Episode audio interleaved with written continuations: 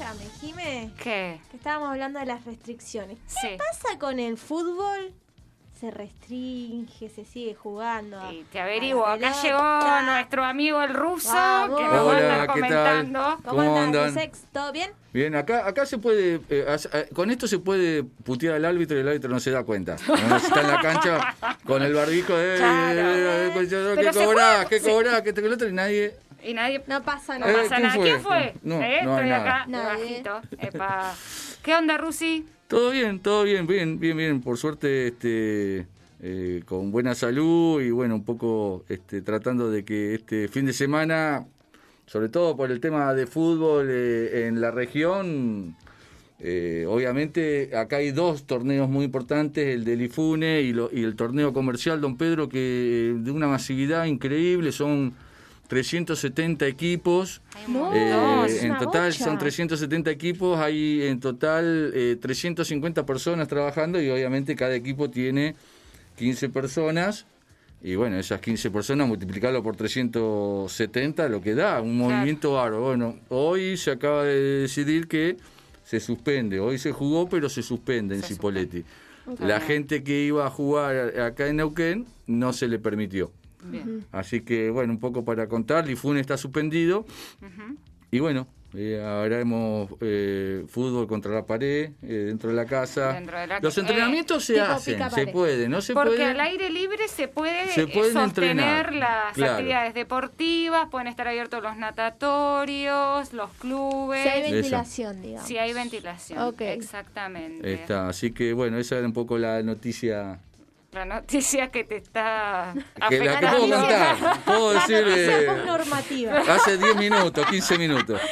No Che, te ponga más. Y para Ruso. hoy, Ruso, ¿qué, qué nos Mira, traes? hoy obviamente la semana eh, recorrió eh, en Copa Libertadores, y pero recorrió en toda la sociedad, cor- recorrió dos, tres temas, el coronavirus, lo que pasa en Colombia y lo que pasa en Palestina, Palestina. Israel, ¿no? De. Y de repente este, me gustaría un poco mencionar eh, qué es lo que ha pasado alrededor del fútbol con respecto a este tema y después contar que el 14 de mayo también fue el Día del Futbolista de- argentino. Lo vamos a contar por qué es el Día del, del Futbolista. Acá vengo, vengo con una pregunta y ustedes ayúdenme. A ver, ¿Es el futbolista y la futbolista bien. o es el futbolista? Lo dejo ahí, ¿no? Pero Yo diría les futbolistas. Claro, en última instancia existe el día Futbolista. del futbolista, del, del jugador, hombre masculino, fue futbolista, y existe desde el año pasado el de la mujer, ya vamos a contar Ah, también, mira. que eh, los dos tienen algo que ver, tiene que ver, mucho que ver en, en lo que pasó, pero bueno, Ajá. eh, no sé por qué quieren, por dónde quieren que arranquemos. Y contanos un poquito de eso, a No. ver por qué es el día del Bien, futbolista. eh, vamos a ponerlo en contexto. 14 de mayo del año 53, Sí. gobernaba el peronismo, Sí. un país que salía, eh, un mundo que salía de la, de la Segunda Guerra Mundial, 45, Claro. ¿sí? Y eh. En Argentina lo que estaba pasando es que hacía muchísimo tiempo que había un, un buen juego, buenos eh, jugadores, pero nunca eh, se le podía ganar a, a los grandes, a las grandes élites. ¿No es cierto? Y en este caso, entre las grandes élites aparecía el fútbol de Inglaterra, que justamente fueron los ingleses los que trajeron el fútbol a Argentina, y de ahí salen, por ejemplo, Boca Junior, eh, Newell's Old Boys, eh, River Tem- Plate también, ¿es de ahí? River No. Plate, Ah, o sea, todos tienen mucho que ver, eh, obviamente, eh, la- la- lo que ha traído los ingleses, cómo lo han traído a través del puerto, cómo se jugaba. Entonces, era como jugar contra los ingleses era lo sumo, es como jugar a hoy con la NBA, por ejemplo, ¿no? Claro. Fue que Argentina le gana un equipo a la NBA, bien.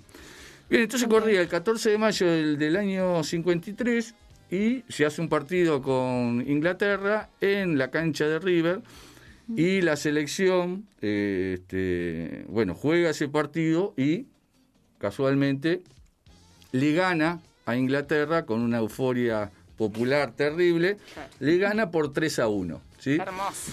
Ese 14 de mayo del 53, el que pasó a la gloria fue el gol de Ernesto Grillo, pues fue un gol hermoso donde entró en el área y selló definitivamente ese, Ese partido. ese partido. Y desde ese gol, que fue un 3 a 1 feliz, empezaron a hacer menciones culturales, pero eh, personas que ustedes deben conocer. Por ejemplo, Roberto Fontana Rosa, eh, José Pablo Feynman, Juan Santurain, que dibuja, eh, y Alejandro Dolina, ¿no? Sí. Todos gente joven en esa época, obviamente estaban muchos peronistas, sí, que obviamente estaban en la época del Perón. Y este, la que traigo, la frase que traigo más linda es la que escribe Alejandro Dolina en, en, una, este, en una mención sobre lo que estaba pasando. Eh, sobre, con respecto al gol, porque después a partir de ahí se dijo, bueno, ese es el día del futbolista. Imagínense hoy, ¿no? Imagínense hoy que este, de repente eh, eh, un equipo sumamente poderoso, como puede ser, este, qué sé yo, no sé, Barcelona, viene a jugar con Atlético de Neuquén. ¿No Claro. es cierto? Y resulta que Atlético Atlético de Neuquén o. Cipoletti le gana. Eso va a quedar para la historia para, para todos los futboleros y las futboleras, ¿no? Entonces, Alejandro Dolina dice, ¿por qué eh, eh, se, se ma- se marcó para siempre es eso en, el fútbol, en la gente? Y él dice, allí figuraban los sueños, las esperanzas, el hombre de la bolsa, el alma, el ornitorrinco, el 14 de espadas, el ángel gris de flores, el gordo Ernesto Grillo, a los ingleses, es la generala servida y la angustia. Es decir, ¿cómo puede ser, como a lo mejor ustedes han vivido más, eh, eh, el gol, eh, que cuando se conoce más el, el gol de de Maradona, Maradona a los a los ingleses, ingleses. ¿no? Entonces, este, me parece muy importante cómo a partir de un hecho social, cómo se masifica y cómo de alguna manera este, se recuerda una época que ya no es, que es la época del 53, una época que nos dejó, que nos deja historia. Por eso, a veces yo hago una crítica que, que ¿por qué en la historia, en la historia de las escuelas, no, se trabaja también con hechos Con sociales? hechos significativos. Claro, el futbolero o la futbolera hoy, porque las pibes y los pibes juegan al fútbol Todo el tiempo, una gran sí. cantidad, a lo mejor pueden entrar a, a los hechos históricos a Exacto. partir de por qué se- es el día Sí. del futbolista, ¿no? Sí, como que es otro tipo de efeméride también, que se puede ir construyendo sentido y se puede ir construyendo también saberes a partir de eso. Está- está- Exactamente, está- Porque en realidad es, real- es una conmemoración colectiva. Exacto. O sea, en realidad Totalmente. la Más popular. Tiene que ver con lo colectivo, con lo que la gente le da significación. Claro, y aparte, eh, a ver, para nosotros fue muy significativo el gol de Maradona a los ingleses. ¿Por qué? Y porque había, no solamente eh, ya Argentina era potencia, sino que había, habían pasado hace cuatro años el tema de Malvinas, estaba muy, muy latente el tema de un triunfo, de una necesidad de poder festejar después de esa derrota, de esa masacre a, a los A los soldados de. Malvinas, de repente Sí, sí, sí. encontrar en una persona que hace una jugada maravillosa, con un relato maravilloso Claro. de Víctor Hugo, que queda para la eternidad. Es decir, eh, ese, ese gol, inclusive en algún momento como, este, se quiso de alguna in- la intención de que el día del futbolista sea ese, y obviamente lo sacaron cagando, porque dice, pará, nosotros tenemos una historia, el fútbol argentino tiene una historia, ¿no? Exacto. Y fíjate vos que con esto cierro, eh, en el fútbol femenino, las, las mujeres que fueron a jugar un torneo que yo- habíamos comentado, el tema de que la- las mujeres en el año 71 fueron a jugar un torneo a México, no sé si les conté, No. No. les cuento. En el 71 un grupo de mujeres eh, participa en un torneo de fútbol en el cual eh, lo organiza una bebida parecida al cinsano, se llama eh, Martini. ¿Sí? Ah, existe. Martín, sí, ¿existe sí, todavía? sí, bueno, existe discúlpenme, todavía. yo mucho no. Vos sos del Cultura terma. Claro, yo soy el terma, terma light, termo Terma serrano. Claro. un terma, dice Ahora menos, menos porque estoy eh, con los cuidados de, de régimen y todo eso, pero dieta. Estoy a dieta. ¿Qué nivel, Rosso? Pero bueno, el, el 21 de agosto, ese partido contra Inglaterra, que también era potencia en el año 71, Elba Selva, una jugadora extraordinaria que todavía vive y que algún día ojalá podamos hacerle una nota, una mujer que dejó marcado eh, la actividad futbolera en, en las mujeres, le hizo cuatro goles a Inglaterra, le ganó 4 a 1, que también era Tome. potencia. Así que Inglaterra, no solamente por el tema de Malvinas, sino porque nuestra historia del fútbol nos recorre y de repente cuando se le gana o se le triunfa, Se le obviamente... mete un golazo. Eh, Eh, sí, es un es el sumo, es el Sí, sumo. sí, sí, sí. Así que bueno, es un poco lo que le quería eh, comentar. Bien, después nos estabas comentando también que ibas a hablar algo de la situación en Palestina y en, en Colombia, Colombia. ¿no? Pero ¿te parece que vayamos, Cami, a un temita? Eh, este estaba re bueno, que lo eligió Suyita de escape, ¿no? Intifada. Me encanta. Buenísimo, buenísimo.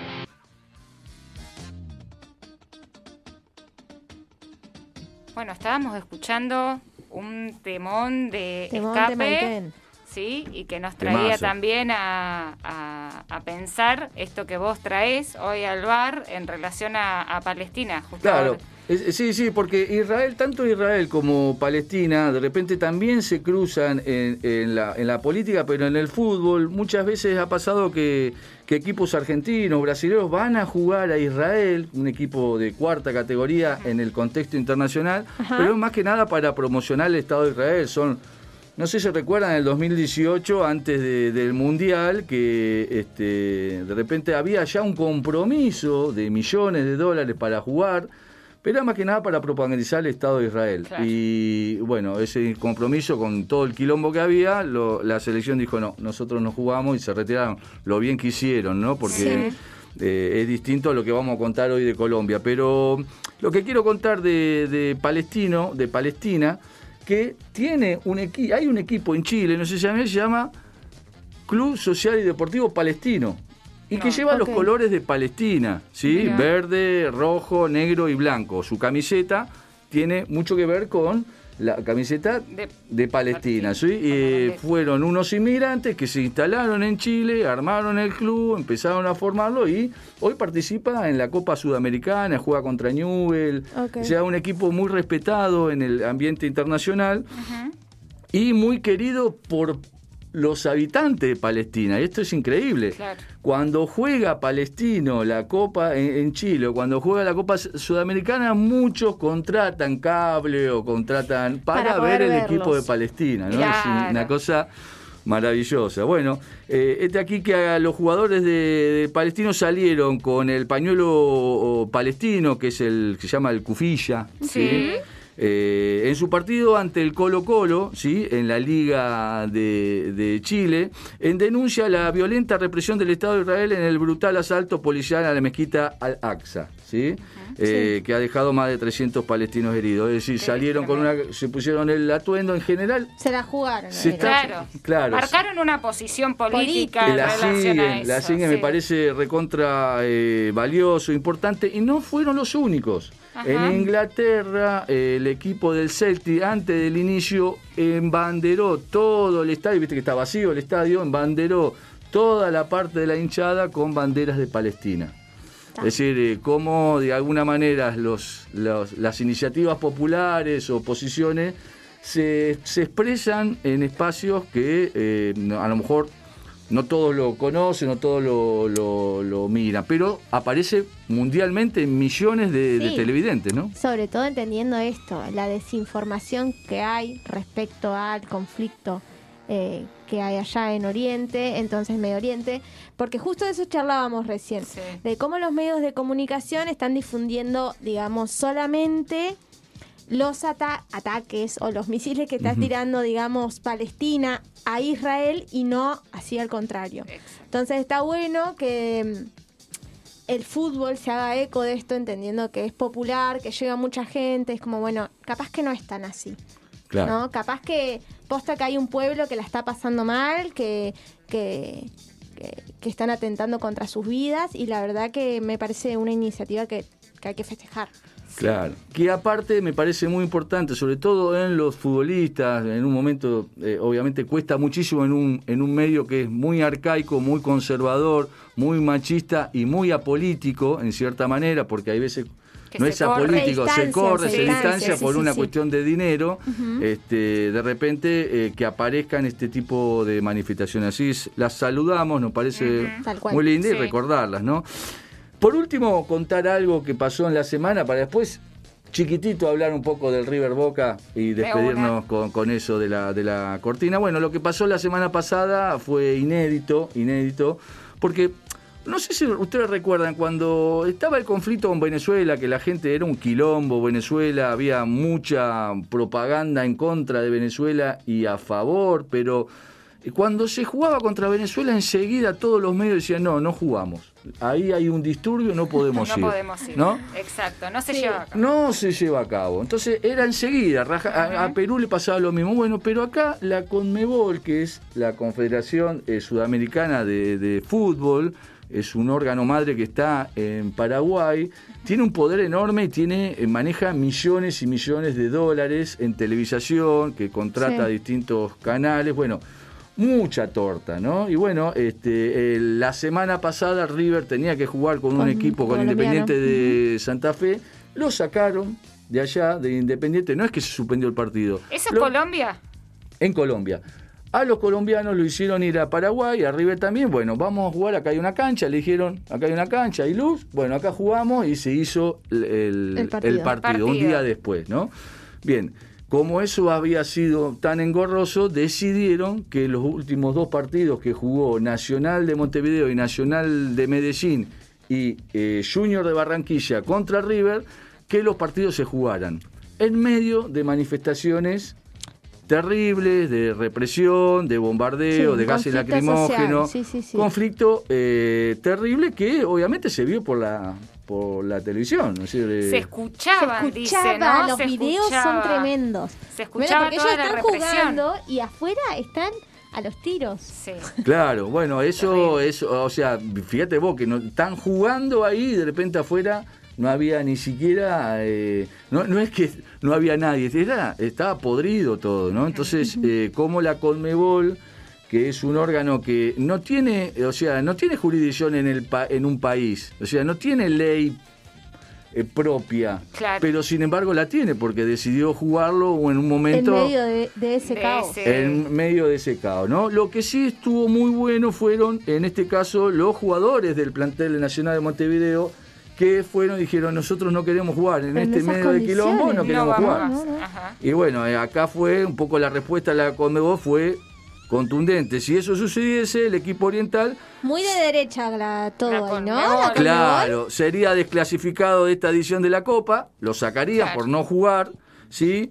Y de las cinco posteriores, ¿sí? Ah, eh, tipo, demasiado funcional Porque en Venezuela... Castigo, ah. castigo. Ah, vos no quisiste jugar, castigo. Muy a favor del imperialismo. Y se le retendría el pago de sus derechos televisivos, que en ese caso para son 3 millones de dólares. para un club es muchísima guita, ¿no es cierto? Entonces, ¿cómo de alguna manera sancionan a un equipo para poderlo eh, Sí, que también tiene que ver con el silenciamiento que quieren hacer, porque cada vez que un un partido, imagino, ¿no? Se posiciona frente a situaciones como estas, también está, eh, digamos, educando o está manifestando una posición totalmente política, ¿entendés? Y le está diciendo al pueblo, che, está pasando esto, yo por esto no juego. Tal cual. Entonces, ahí, es un, un, puntito en contra River, que River no hizo ningún descargo institucional. Me parece muy, cuando en general River ha hecho, ha llevado banderas de derechos humanos, ha, sacado a los militares socios honorarios de su club, de repente encontrarse en esa situación, exponer a los jugadores, que después, bueno, no sé si fue por eso, pero hay 10 contagiados de COVID después de ese partido, pero la cosa, la cosa es que, bueno, se expone, y, pero por una cuestión, no solamente por el fútbol, sino por el dinero que manejan esta, esta gente que domina los aparatos televisivos, ¿no es cierto? sí, tal cual, tal cual. Tremendo, Así que, bueno, es un poco lo que le quería eh, contar hoy y cerrar un poco, obviamente, lo que se estaba empantando estudiante, porque empezó la las definiciones de la Liga Profesional de Fútbol, ¿sí? que se está jugando a puertas cerradas, estaba jugando estudiantes independientes, creo que iba a penales porque era un embole el partido. eh, Hermoso. Sí, terrible, terrible partido. Yo no sé para qué uno se pone a ver esos partidos. Que son aburridos. Aburridos, pero estaba en división, definición por penales y iba a jugar Lanús y Talleres, que iban a jugar 21 a 30 por eh, pas- el pase a la semifinal. Esto se define antes de junio y habrá un campeón de la liga profesional.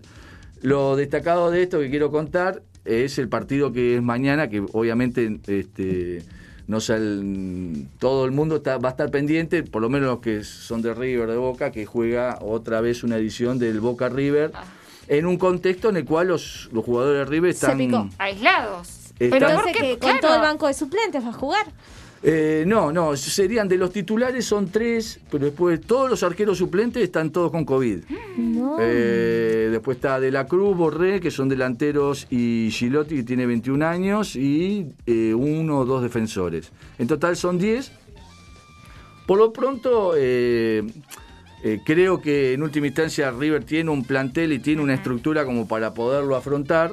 Y bueno, y es una oportunidad también, eh, en última instancia, para eh, el equipo contrario, que en este caso es Boca, de Boca. poder Ganarla alguna vez. ¿A qué hora es el sacarle, sacar esa, esa espina que es eh, el tema de poder ganar un- en, en- en- en definiciones A River. después de mucho tiempo a River, ¿no? Escúchame, Ruso, te voy a hacer una pregunta. ¿Qué onda la, eh, la dieta que estás haciendo y mañana el superclásico que te exige un asado? Ah, no.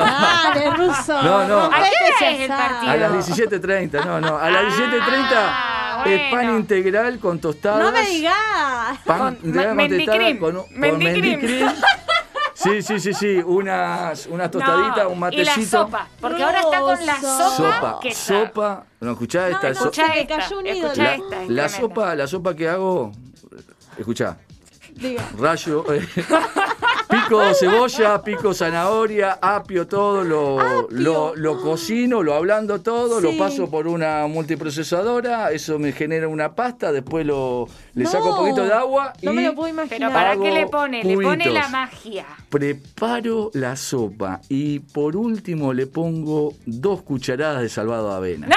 Eso, para mí, para mí es queso de rayar, loco. Claro. Es el queso de otro día me querías convencer de esa amor teoría. propio. No. Ruso, si está re bien. ¿Qué Siento, dice, señor? siento Coma que es. asado, Sí, coma- sí, sí, coma sí, sí, sí, sí. Mirá, me están felicitando ahí. de- de- de- sí, sí, sí. Eh, eh, y ahora eh, mucha clara de huevo con salvado de avena y me hago unas tartitas. No, No, esto no. es un montón. Es Es, un montón, montón. es Yo un montón. prefiero que. Me, me quiero retirar, no puedo escuchar esto. No, bueno, entonces para. Y esta es la, esta es la, esta es la, Yo te la- quiero, eh, Que con- pero si no quiso ni siquiera la birra. Nada. Ni siquiera. No, ni siquiera un Termalight. 15 kilos. 15 Para- kilos, 15 kilos menos. No, Escúchame, otro Ruso, para la próxima te traigo un terma. Dale. Terma serrano. Muchas gracias. Bueno, gracias Ruso por haber venido. Y Cami, vamos a una tanda y enseguida volvemos.